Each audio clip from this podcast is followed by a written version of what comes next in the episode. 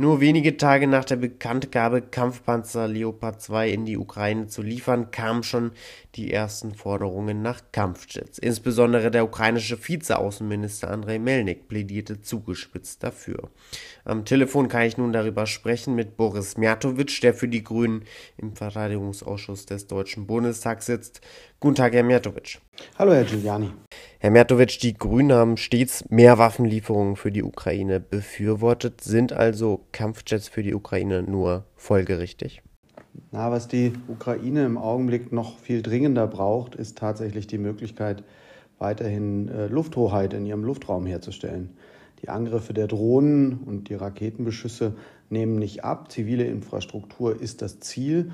Und wir müssen sicherstellen, dass wir nicht nur 80 Prozent äh, der äh, äh, feindlichen Flugkörper ähm, herunterholen, sondern tatsächlich noch mehr, äh, sodass die Ziele nicht getroffen werden.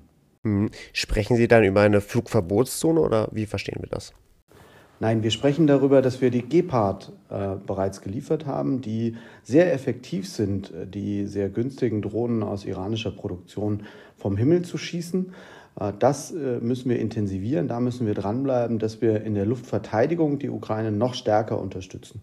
Mhm. Und von einer Flugverbotszone halten Sie wenig? Na, Flugverbotszone, äh, das ist ja im Augenblick schon eine, äh, ein Bereich, ähm, wo wir ähm, sozusagen keinen zivilen Luftverkehr sowieso nicht haben.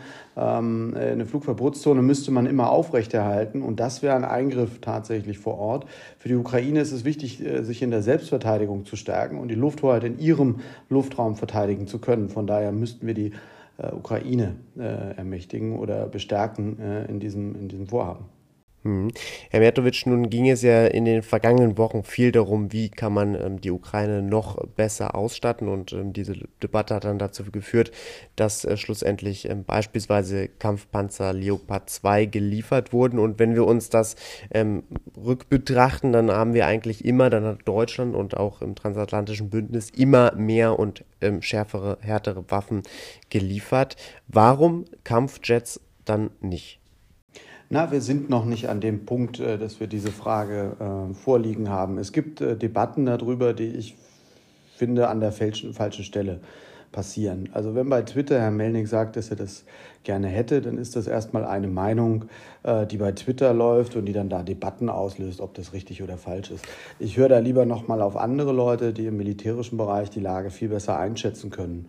Und wenn ich sage, dass wir in der Luftverteidigung besser werden müssen, dann sind es vor allen Dingen bodengestützte Systeme, die äh, wie der Gepard sehr effektiv sind und auch sehr kostengünstig sind und auch entsprechend bedient werden, gewartet werden und alles, was da hinten dran hängt. Ich glaube tatsächlich, dass wir in dieser Debatte, in der öffentlichen Debatte mal aus dieser äh, Twitter äh, äh, Situationen und auf Affekt hinaus äh, herauskommen müssen, sondern tatsächlich mal schauen, was können die Ukrainer auch brauchen, verarbeiten, benutzen und was hilft ihnen in der Situation aktuell am besten. Hm, jetzt haben Sie gerade gesagt, der Zeitpunkt ist noch nicht erreicht, ähm, an dem man dann tatsächlich Kampfflugzeuge liefern könnte. Wann ist denn dieser Zeitpunkt erreicht? Das weiß ich im Augenblick auch nicht. Denn für mich ist im Augenblick das Wichtigste, dass die Frontverläufe, die es im Augenblick gibt und die ja sehr äh, festgefahren sind und sehr, sehr blutig sind, äh, dass wir die im Blick behalten ähm, und tatsächlich äh, die Angriffe auf die zivilen Einrichtungen begrenzen bzw. zurückdrängen. Das sind ähm, eher Entscheidungen, die jetzt dafür sprechen, eben auch Panzer zu liefern. Das ist etwas, was in der Diskussion äh, mit den ukrainischen Behörden gelaufen ist. So habe ich es wahrgenommen und äh, finde ich auch richtig, dass wir an der Stelle und da international gemeinsam aufstellen und dann auch gemeinsam handeln.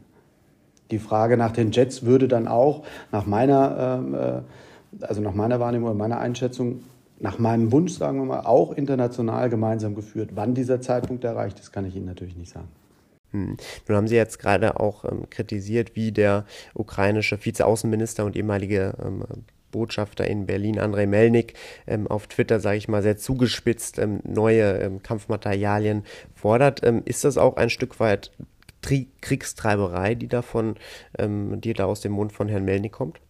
Nein, das ist keine Kriegstreiberei. Herr Melnik ist in seiner äh, ihm unnachahmlichen Art deutlich und klar äh, und hat eine Vorstellung und mit der tritt er an. Schauen Sie, wenn Sie tagtäglich die Bilder sehen von äh, Wohnhäusern, die beschossen werden, äh, von ziviler Infrastruktur, die droht lahmgelegt zu werden, Wasserversorgung, Stromversorgung, direkte Angriffe auf äh, Einrichtungen wie Krankenhäuser, Schulen und so weiter, wenn Sie die Zahlen sehen von entführten Kindern, äh, die von russischen Truppen verschleppt werden und dann in Russland zur Adoption vermittelt werden, ohne dass die Eltern jemals wieder von ihnen hören können.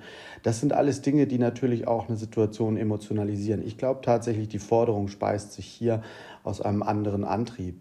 Wenn man militärisch draufschaut, muss man eben gucken, was geht, was ist äh, technisch organisatorisch äh, leistbar. Und da gehört eben Ausbildung, Wartung, Lieferkette, die ganze, der ganze Bereich Munition äh, dazu. Und das ist eben nicht mit der einfachen Forderung danach äh, äh verbunden oder ähm, erledigt. Hm. Herr, äh, Herr Mijatovic, dann blicken wir mal zum Schluss unseres Gesprächs ähm, auf die Lage hier in Deutschland, denn hier in Deutschland scheint ja ähm, die Stimmung auch nicht so uniform zu sein, beziehungsweise es gibt einen immer größer werdenden Teil, das scheint zumindest so, der ähm, zunehmend Waffenlieferungen skeptisch sieht und andererseits gibt es natürlich weiterhin den Teil, der diese Waffenlieferungen sehr begrüßt. Bricht da die Solidarität in Deutschland mit der Ukraine langsam zusammen? Ich habe da eine etwas andere Wahrnehmung. Ich habe die Zustimmung zu den Lieferungen aktuell eher als etwas leicht angestiegen gesehen. Aber natürlich begleitet uns alle die Sorge, was aus diesem Konflikt noch heraus erwachsen kann. Es gibt die Unsicherheit beim Völkerrecht und da möchte ich einmal ganz deutlich sagen, dass wenn wir Waffen liefern, egal welcher Art, wir nicht Teil des Krieges sind, wir sind nicht Kriegspartei, wir unterstützen das Land nach Artikel 51 UN-Charta bei der Selbstverteidigung. Die Aggression ist ein Angriff auf diese Elemente, Grundelemente der Charta. Und deswegen unterstützen wir in der Selbstverteidigung ein souveränes Land. Das ist kein ein, äh, Eintritt in einen Krieg. Und da kann man auch Frau Baerbock fünfmal missinterpretieren wollen.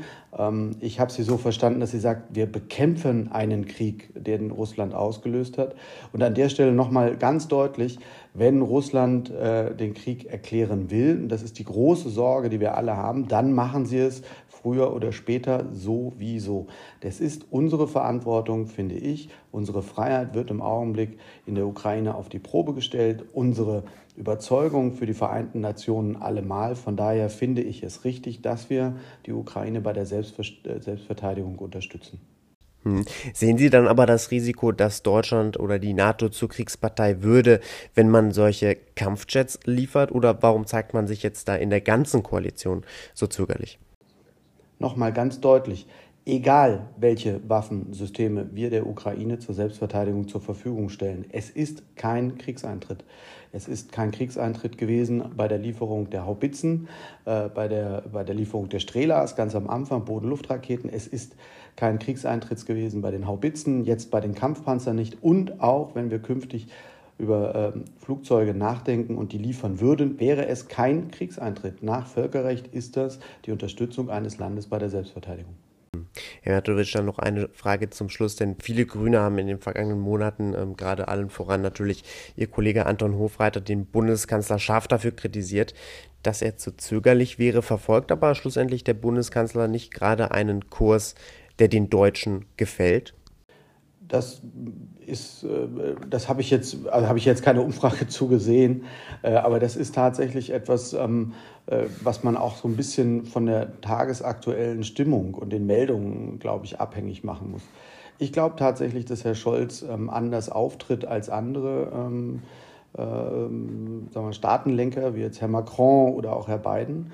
Glaube tatsächlich, dass Deutschland hier ähm, äh, die Führungsrolle, die man erwartet hat in der internationalen Gemeinschaft, noch nicht vollständig übernommen hat. Das hat gute Gründe, die kann ich auch sehr gut nachvollziehen. Für uns ist es sehr, sehr wichtig, dass wir aber uns aufstellen und klar machen, dieser Angriffskrieg mit 180.000 Soldaten über Nacht in ein Nachbarland einzumarschieren, ist nicht nur eine Zeitwende, ist ein Bruch unserer internationalen Ordnung.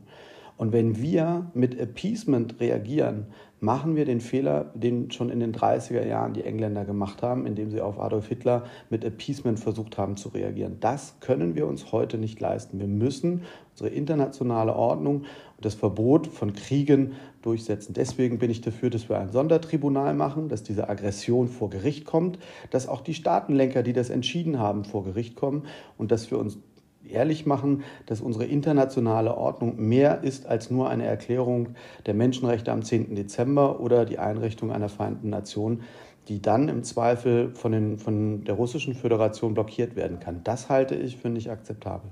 Sagt Boris Mijatovic von den Grünen, Mitglied im Verteidigungsausschuss des Deutschen Bundestags, heute hier im Interview bei Politik mit Ziel. Herr Mijatovic, danke für Ihre Zeit.